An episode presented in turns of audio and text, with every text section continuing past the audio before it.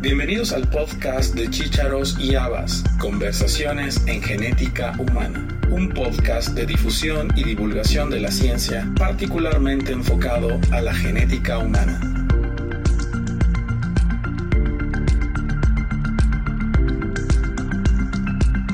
Fabiana Arzuaga es abogada por la Universidad de Córdoba y doctora en leyes y ciencias sociales por la Universidad de Buenos Aires en Argentina.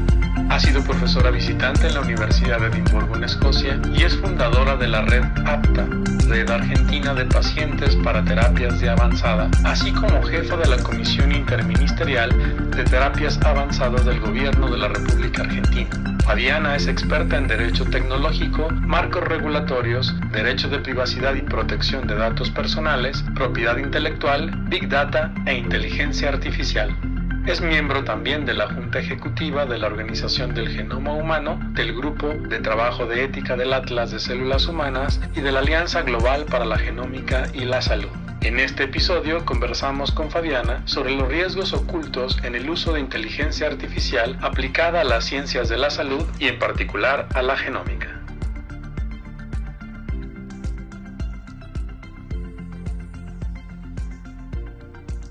Hoy es sábado 14 de octubre del año 2023. Estamos grabando para el podcast de Chícharos y Habas, Conversaciones en Genética Humana, y estamos con la doctora Fabiana Arzuaga. Fabiana Arzuaga es abogada por parte de la Universidad de Córdoba y tiene un doctorado en leyes y ciencias sociales y además en nuevas tecnologías y leyes en salud por la Universidad de Buenos Aires en la Escuela de Leyes y Ciencias Sociales y ha sido profesor visitante en la Universidad de Edimburgo y tiene una especialización en protección de datos y privacidad de datos por la Escuela Latinoamericana de Ciencias Sociales. Además, es eh, una, una, persona muy activista, es fundadora de la red APTA, que es una organización una red de, organizaciones de pacientes para el, acceso a terapias avanzadas y también trabaja para el, Ministerio de Salud en Argentina en la Comisión Interministerial de Terapias Avanzadas, entre otras actividades que realiza. Hola Fabiana, ¿cómo estás?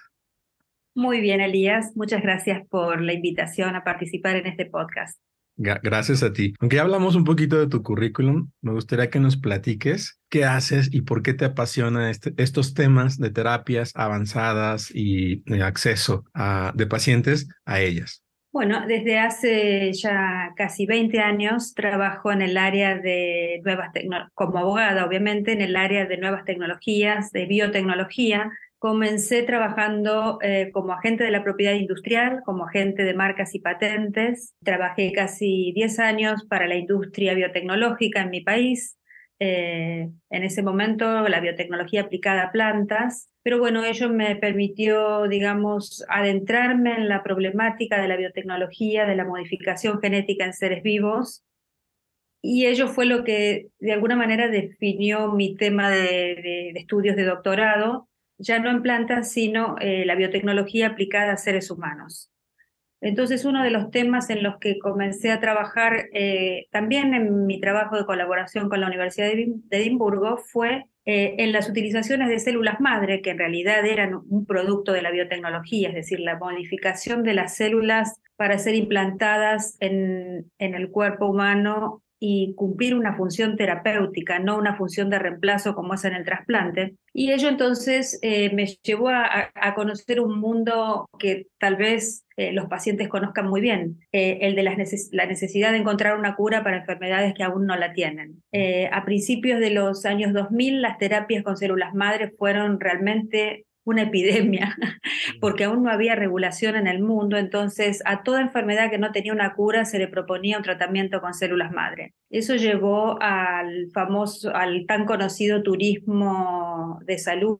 turismo terapéutico hacia muchos países, entre ellos China y, bueno, en todos los países, en nuestros países en Latinoamérica también, en todo el mundo proliferaban clínicas que ofrecían curas milagrosas, que en realidad ponían en riesgo aún mayor la, vida de los pacientes y generaban un, un, gran problema a los sistemas de salud. En mi país, por ejemplo, en Argentina, el derecho a la salud tiene raigambre constitucional. Entonces, cuando un paciente eh, acude a un juez mediante un recurso de amparo para solicitar una cura, al no haber una, una cura existente y planteársele al juez algunas posibilidades de cura con, mediante estos tratamientos, que obviamente eran engañosas, pero no había cómo contrarrestar o comprobar esto, bueno, generaba graves problemas también al sistema de salud porque obviamente estos tratamientos eran altamente costosos y generaban una transferencia de fondos al sector privado, digamos, este, sacándolos del sistema primario de salud. Así que ello me llevó a trabajar y a proponer al Ministerio de Ciencia la creación de una comisión asesora con expertos. El proyecto fue aceptado y se creó una comisión que trabajó ad honorem asesorando en principio el Ministerio de Ciencia para eh,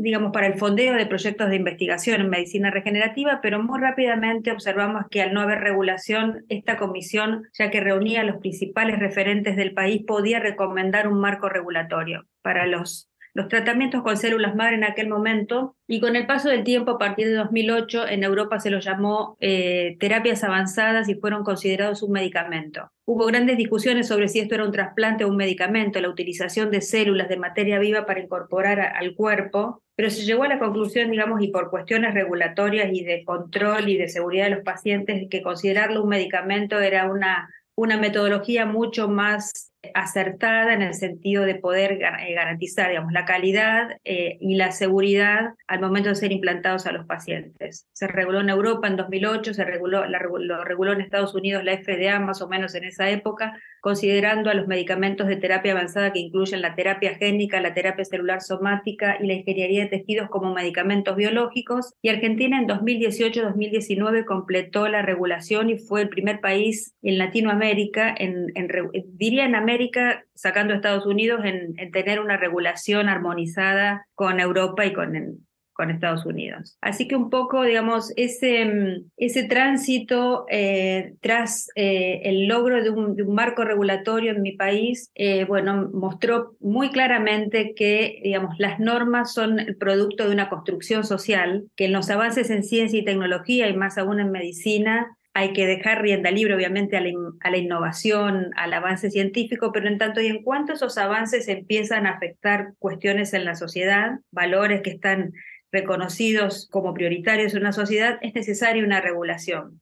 Ahora una regulación no se logra de manera automática ni instantánea, requiere un largo proceso de entendimiento, aprendizaje, incorporación de todas las partes involucradas en querer ese marco normativo para que después las normas sean efectivas. Y un poco, digamos, en eso se centró mi tarea en estos últimos años, eh, más que eh, obviamente en la construcción de marcos regulatorios, en la generación de marcos de gobernanza, en los cuales implican, eh, digamos, un, concepto mucho más amplio que tiene que ver desde el impacto medioambiental, el impacto a la salud, la, la, generación de principios a nivel social y de reconocimiento de los valores sociales, que es lo que nos lleva o nos conduce a, a procesos eh, más equitativos al momento de regular las nuevas tecnologías. ¿Y, ¿Y, cómo llegamos a la inteligencia artificial? Bueno, la inteligencia artificial también es un desarrollo tecnológico altamente disruptivo en estos tiempos. Obviamente tiene que ver con la informática, pero también, digamos, con la, con la conversión de los lenguajes lo que conocemos ahora, por ejemplo, como el chat GPT o todas estas nuevas tecnologías, la conversión de los lenguajes naturales al lenguaje informático y la generación de nuevos conocimientos, nuevos estándares para interpretar la realidad también. Entonces, en el campo de la salud, de la medicina, estas nuevas tecnologías, desde el momento, eh, eh, digamos, de los primeros algoritmos basados en reglas, al aprendizaje automático y luego al aprendizaje profundo, están generando y van a,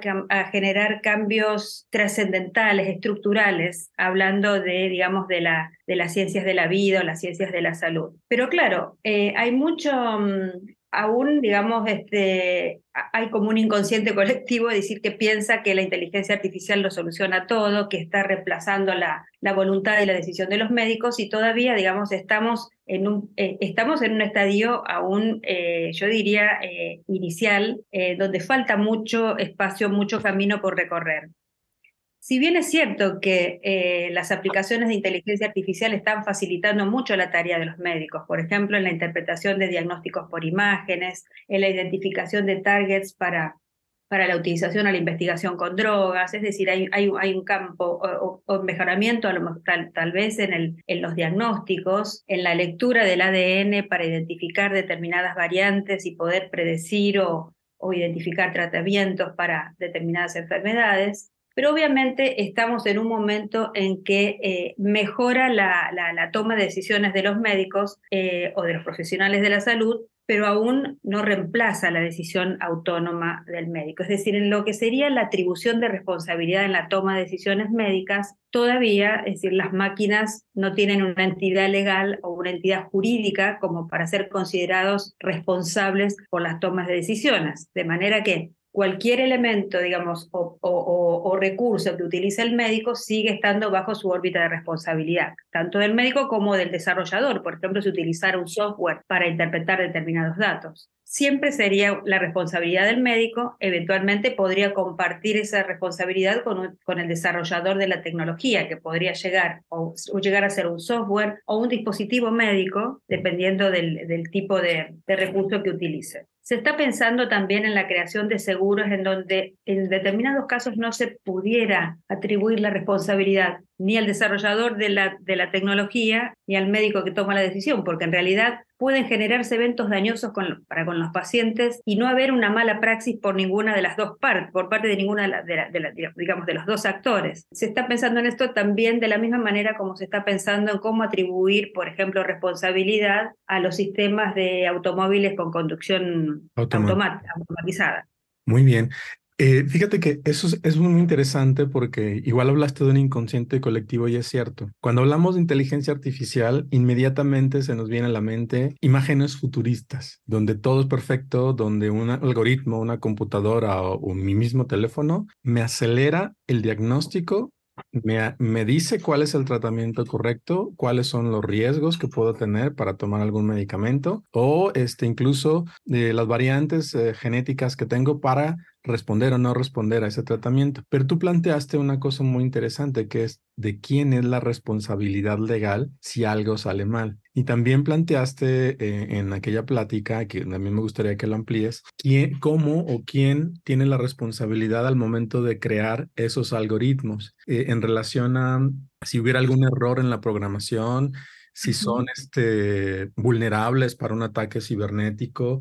si hay errores en las pruebas de validación para llegar a esos mismos algoritmos y aparte todo lo que son los temas éticos y legales, es decir, desde el punto de vista bioético, pues en relación al principio de beneficencia, que tenga la persona el diagnóstico adecuado, correcto, que no se equivoque, que no le vaya a causar algún daño, que todos tengamos el mismo derecho o el acceso a ellos, porque también esto implica una mayor brecha entre quienes tienen acceso a él y quienes no, quienes puedan pagar por estas tecnologías y no. Y además, la parte del, del manejo de la información. Cuando yo me hago un estudio genético, quién se queda con esos datos y qué derechos les da tener mi información genética. Entonces son muchos temas donde podemos ampliar em, esta conversación y me gustaría mucho que, que, nos hables desde el punto de vista legal esta cuestión del, del manejo de los datos.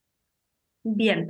partamos de la base que los datos de salud en general son datos no estructurados que inclusive ni siquiera hay estándares para la, la anotación de esos datos y que entonces e, existe una gran heterogeneidad y variabilidad en la obtención de esos datos. Partiendo de esta premisa, entonces, la calidad de los modelos algorítmicos o la calidad de, los, de las predicciones que pueda llegar a ser la inteligencia artificial dependerá de la calidad de los datos. Ahora, los datos pueden, por ejemplo, los datos que se almacenan pueden ser almacenados por distintos tipos de personas y, y de, provenir de distintas fuentes. Por ejemplo, pueden ser simplemente eh, informáticos que busquen datos de diferentes eh, tipos de fuentes, ensayos clínicos, de papers, de comentarios de pacientes, pueden provenir esos datos de bases de datos curadas donde se asegure cierta calidad o cierto control por parte de pares o de organismos específicos, pueden provenir de la literatura, pueden provenir de bases de datos abiertas, es decir, el, el, universo de obtención de datos es muy vasto y al no haber estándares aún eh,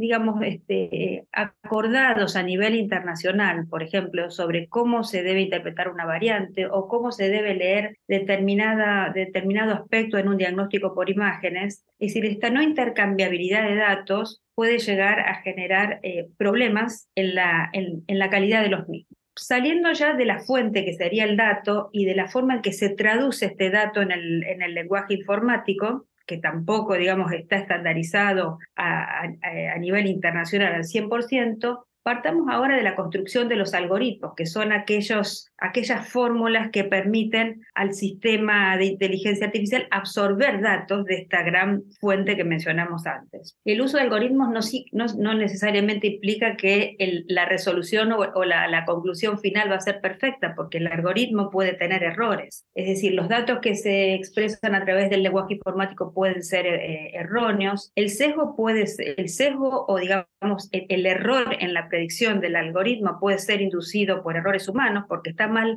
mal hecho el algoritmo, porque se han dejado, eh, digamos, parte del universo afuera, entonces no logra incluir, o se han incluido otros que no corresponden, es decir, las conclusiones pueden ser erróneas, y también los sesgos pueden estar, están, digamos, inducidos por, por los datos mismos. Por otro lado, los, eh, lo que se denomina la opacidad en, los algoritmos, es decir, los algoritmos son eh, fórmulas protegidas por el secreto industrial. Eh, esta dificultad o imposibilidad de conocer los algoritmos también y de comprenderlos puede hacer que se logren conclusiones que nadie sabe explicar exactamente por qué se llega a esa conclusión. Y tampoco se sabe en realidad, a veces cuando las, las máquinas trabajan en, en, un sistema más, en el deep learning, un sistema más profundo, en donde elaboran conclusiones por sí mismas, tampoco se sabe cómo fueron, digamos, cómo actuó la programación internamente para que se logre determinada conclusión. Es decir, que por un lado es difícil conocer los algoritmos porque eh, digamos, las, las, empresas que los poseen no revelan cuáles son y por otro lado no se sabe bien cómo funcionan las máquinas, de manera que todo,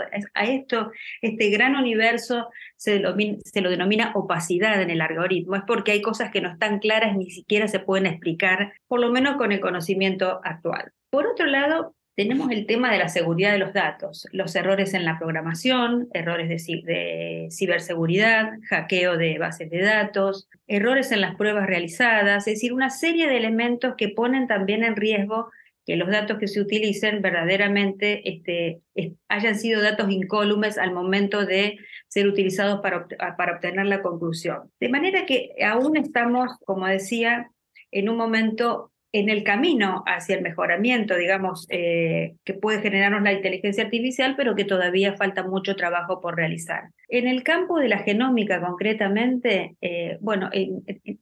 se pueden, eh, digamos, encontrar muchos papers de gente especializada que habla sobre la utilización de la inteligencia artificial en la lectura de las, de las variantes, y la interpretación de las variantes genómicas. Hay otros problemas asociados con esto, que es digamos, la interpretación de determinadas partes del ADN que, o de determinados genes está también segmentada al igual que en las especialidades médicas. Entonces, hay especialistas que conocen muy bien las variantes en la oftalmogenómica, otros que conocen muy bien las variantes del cáncer, del cáncer de mama, cáncer, distintos tipos de cánceres, cánceres más frecuentes, cánceres poco frecuentes, al igual que las enfermedades poco frecuentes, que son más de, se cree más de 7, 8 mil enfermedades, las que se han reconocido, y son, digamos, grupos de especialistas que conocen determinados tipos de enfermedades. Entonces, en la interpretación también hay un problema en lo que se denomina el data sharing o el compartir los datos de la interpretación. Es decir, es como que nadie tiene la totalidad de la biblioteca, sino que hay información segmentada que la tienen diferentes grupos y que todavía hay un poco de reticencia en compartir esa información. Obviamente hay muchas bases de datos públicas eh, muchos grupos en el mundo que están trabajando para cumplir los principios de la Open Science o de la ciencia abierta, eh, un concepto que se ha, digamos, se eh, extendido a nivel internacional en los últimos años, pero aún faltan consensos. La anotación de los datos, inclusive en el ámbito de la genómica, es una de las áreas fundamentales, es decir, cómo se describe una célula, de qué manera y con qué parámetros, o un gen, o, una, digamos, lo que el elemento que fuere, aún requiere de ciertos, ciertos acuerdos o estándares internacionales para poder hacer esos datos intercambiables y aplicables, digamos, a todas estas ramas de las ciencias de la vida. Eh, yo creo que en, el, en, el, en lo que se refiere a compartir los datos aún falta, digamos, falta mucho camino. Hay cuestiones profesionales eh, y de, digamos, tanto de los investigadores como de los médicos que aún no se logran consensuar ni poner en práctica, porque obviamente también hay mucho de celo profesional en el sentido de revelar cierto know-how, cierto conocimiento, eh, que por otro lado hay una cierta también desbalance o inequidad, en el sentido de que eh, los dueños de los algoritmos de inteligencia artificial son muy pocos en el mundo. Las empresas que eh, poseen este tipo de herramientas, eh, que son las conocidas de informática, Microsoft, IBM, también Google, Meta, es decir, las grandes que manejan grandes datos, yo diría que no, no, son más de 20 las que poseen este conocimiento, las que poseen la capacidad eh, tecnológica para tener este, capacidad de almacenamiento y de máquinas que puedan realizar ese tipo de tarea. Y para ellos, obviamente, como decía al principio, eh, los algoritmos son algo secreto, forman parte del know-how, nunca se revela un algoritmo en una patente. Mientras que el sector médico, con todo este movimiento eh, que están llevando adelante muchas organizaciones, Human Cell Atlas, la Global Alliance for Genomics and Health, eh, Hugo, es decir, todas las organizaciones involucradas en el avance y en el cumplimiento de la Declaración de Derechos Humanos de hacer que los beneficios de la ciencia sean compartidos por la población eh, en general, están fomentando esta idea de eh, subir a bases de datos públicas toda la información que se tenga, la información genómica, proteómica, y al mismo tiempo están dando alimento a todos estos grandes motores de inteligencia artificial que tienen dueños y son pocos. Es decir, hay, hay una gran, un gran universo de productores de información y de datos pero cuidado, los que tienen la tecnología para interpretar esa gran cantidad de datos son muy pocos. Es decir, la pregunta que deberíamos hacernos es, bueno, ¿hacia dónde nos conduce esto? Porque, digamos, el avance tecnológico, el, el avance de la inteligencia artificial a todos nos parece una gran cosa, un gran avance, un gran salto de la humanidad, pero tampoco podemos pensar demasiado en los riesgos. Y en realidad cuando una, cuando una, cuando una tecnología, digamos, irrumpe a nivel social y genera un impacto que puede llegar a ser negativo, solamente cuando vemos el impacto negativo pensamos en cómo contenerlo, pero en ese momento, en el momento en que uno ve el impacto, en ese momento es demasiado tarde. Por eso creo que debe, todos los que estamos de alguna manera involucrados en esta problemática deberíamos pensar en cómo anticipar los posibles riesgos o los posibles problemas que esto puede llegar a generar para la humanidad. Porque si bien se está trabajando por disminuir las inequidades, por disminuir el, el desbalance que hay entre el acceso, como decías inicialmente, el acceso de la gente que tiene recursos a, este, a, las pruebas genómicas comparado con la gente que no los tiene, la odisea de los pacientes en búsqueda de un diagnóstico, especialmente los pacientes de escasos recursos. Pero cuidado, el avance tecnológico puede ayudarnos a encontrar muchas respuestas, pero también puede ser un gran generador de inequidades aún mayores que las que tenemos en este momento. Creo que el desafío pasa por ahí. Y justo lo que mencionaste eh, es una de las preguntas que te iba a hacer. ¿Hacia dónde se va a mover este, este acceso a nuevas tecnologías? Lo que acabas de decir es muy importante. Y por eso eh, la, la razón para entrevistarte. Creo que eres de las primeras personas que conozco que nos hacen ver el lado oscuro de la inteligencia artificial. Eh, estamos todavía enganchados en lo, en lo maravilloso, lo, lo novedoso, lo rápido, lo aparentemente eficiente que es, pero dejamos, no, no vemos estos riesgos y estas complicaciones que podría haber si no, si no las tomamos en cuenta desde ahora. De hecho, en esta semana la FDA acaba de publicar que va a formar una comisión de expertos en temas digitales en salud que precisamente pretende regular si se pueden utilizar o no eh, terapias digitales, eh, dispositivos para monitoreo de la salud, manejo de ciberseguridad y archivos de, salud digitales e incluye, incluye también el uso de inteligencia artificial. O sea, realmente empieza a ser ya una una preocupación en el manejo de esta información en quién tiene esa responsabilidad legal. Entonces, no es algo que, que digamos a ah, estos, estas personas están mal y e ignorémoslas. No, no, no. Creo que es algo que debemos tomar en cuenta desde el principio y, como bien dices, evitar llegar a una complicación, a una consecuencia grave antes de que, de que sea demasiado tarde. Claro, exacto. Bueno, Elías, yo creo que uno de los factores en los que deberíamos trabajar es en la confiabilidad, de estos sistemas. Eh, sería una de las cosas fundacionales en el análisis y en la, en la anticipación de los posibles efectos. La confiabilidad en los sistemas porque aún, digamos, están, son sesgados y erróneos muchos de los, de los resultados que pueden llegar a generar. Y por otro lado, en la responsabilidad y en la evaluación de los riesgos que estas tecnologías también podrían acarrear. Y, frente a todo esto, es decir, no, es suficiente con la visión de un sector. La genómica es un campo aún eh, muy, muy sectorial, es decir, hay gente que ni siquiera sabe qué significa genómica o qué es genético, si son la misma cosa. Es decir, si uno preguntara a la población en general, podrían dar una aproximación, pero fíjate que son temas que afectan y que van a afectar a la sociedad de manera muy profunda, pero que todavía no están en el ámbito de discusión generalizado. De manera que los primeros actores que están viendo esto, los médicos, los genetistas, los bioinformáticos, son, un sector, eh, son sectores que hablan entre sí mismos, eh, pero que tienen poca permeabilidad al grueso de la sociedad. Hay países que están ya realizando trabajos de, digamos, de compartir esta información a nivel social, de concientización, y yo creo que es el paso para, para volver a lo que dijimos inicialmente, la gobernanza de los sistemas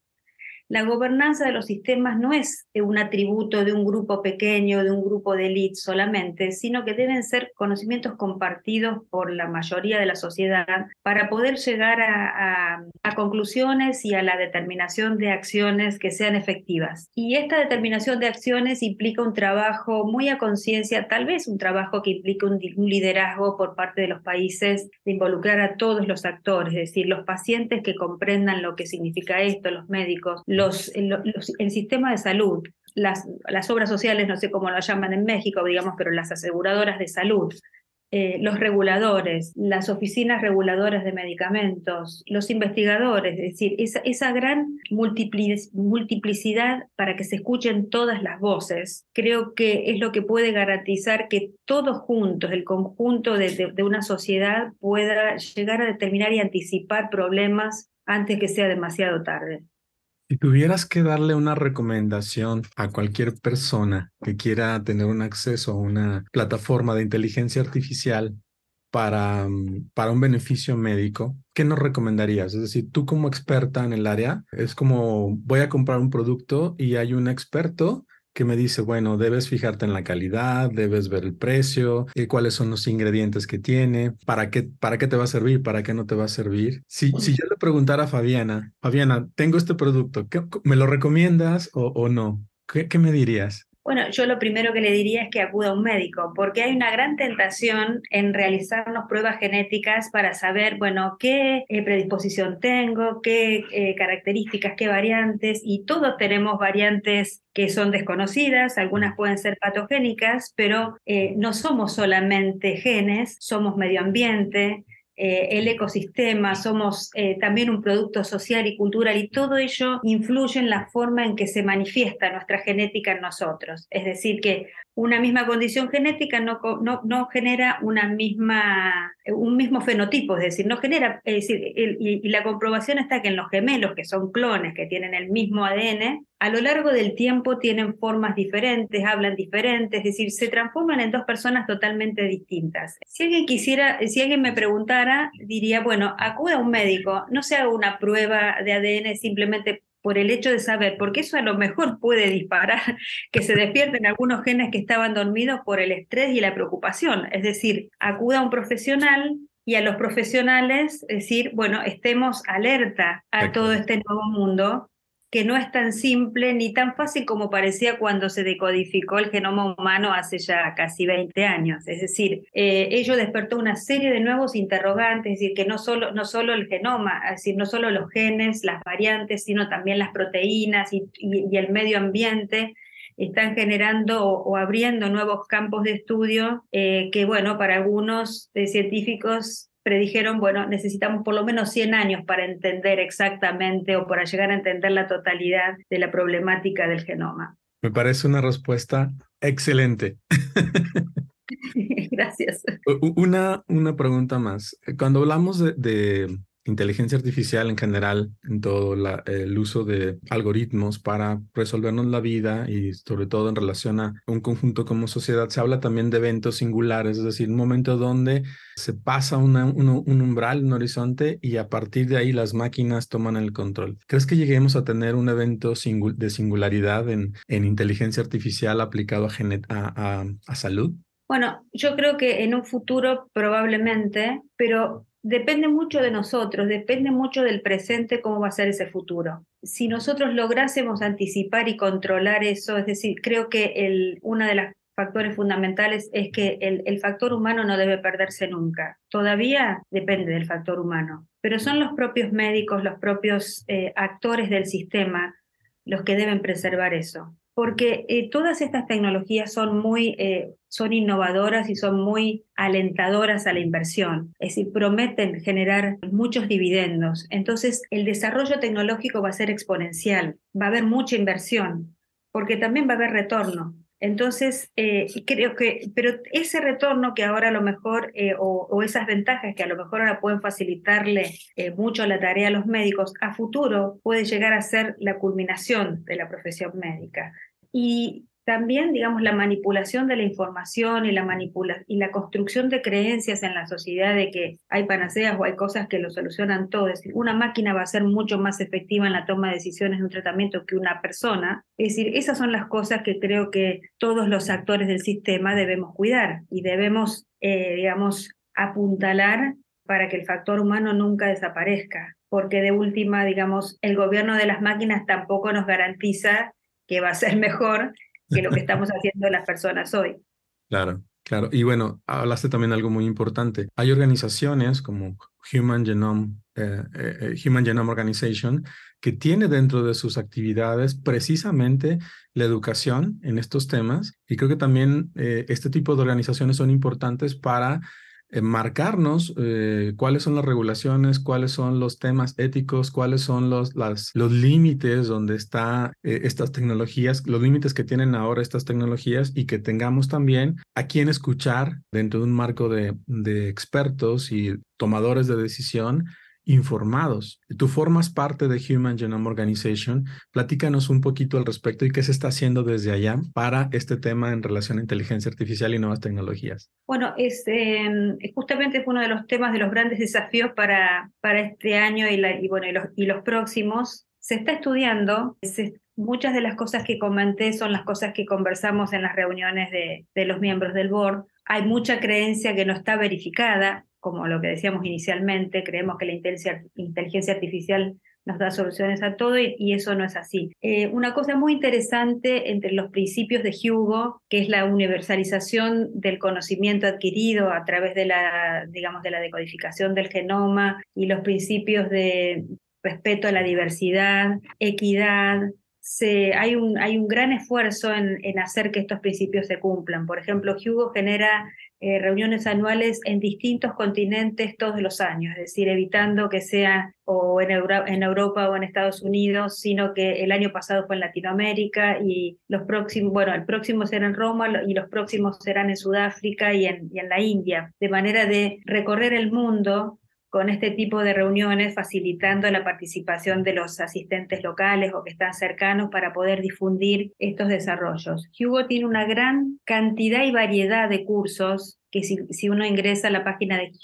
Hugo, Hugo Internacional o Internacional puede tener acceso a los mismos. Son cursos gratuitos y realmente creo que a nivel de países también y de instituciones son cursos hechos por científicos y personas altamente calificadas, diría los mejores del mundo que contribuyen con su tarea y que pueden ayudar a difundir los beneficios de la genómica pues hay, hay recursos, hay de dónde estudiar, hay dónde revisarlo y mantenernos informados. Creo, creo que eso es lo más importante. Saber, reconocer estas tecnologías, reconocer también cuáles son sus límites, sus limitaciones como tal, cuáles son las utilidades y también saber preguntar a los expertos sobre cómo poder darle el mejor uso y beneficio a nuestros pacientes. No se trata de, de condenar y decir esto es lo peor que, que pudo habernos pasado, saber cuándo utilizarlos, cómo utilizarlos y en dónde utilizarlos, ¿no crees? Exactamente. También una cosa que quería eh, comentarte, bueno, que lo debes saber, Elías, mejor, mejor que, que yo,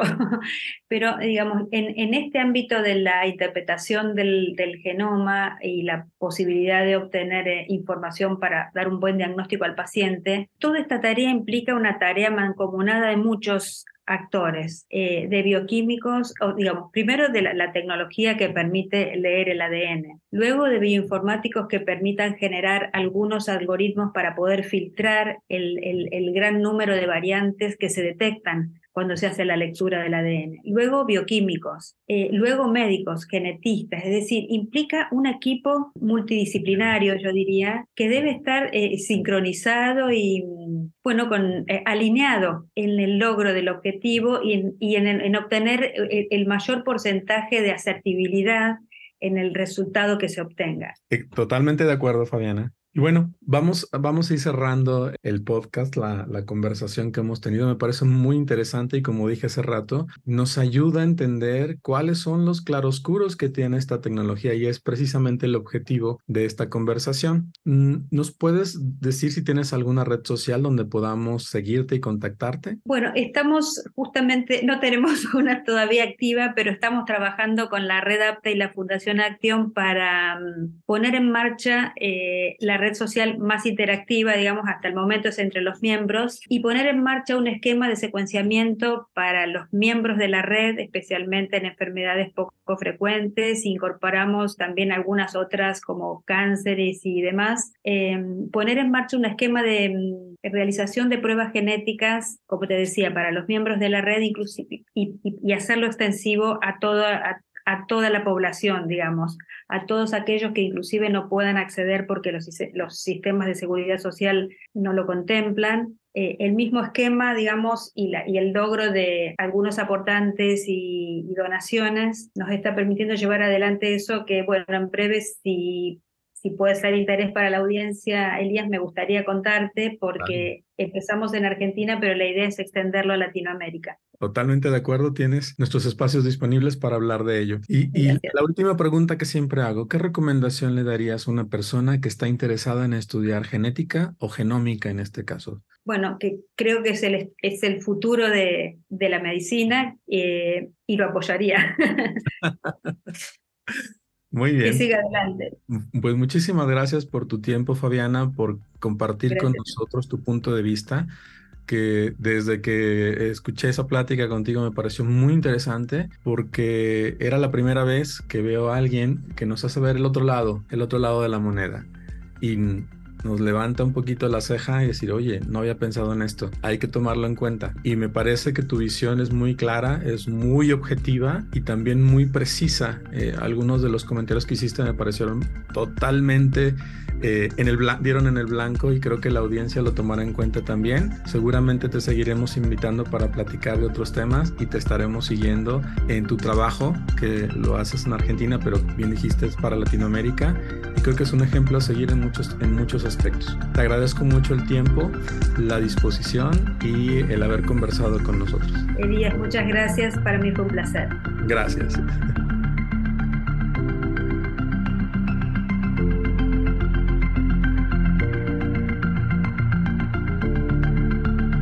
Gracias por haber escuchado este episodio del podcast de Chícharos y Habas, Conversaciones en Genética Humana. Te esperamos la próxima semana con un nuevo episodio y te invitamos a que te suscribas gratuitamente en cualquiera de nuestras plataformas. Estamos en Acast, iTunes, Spotify, Google Podcast y Amazon Music. Y síguenos también en nuestra cuenta de Twitter,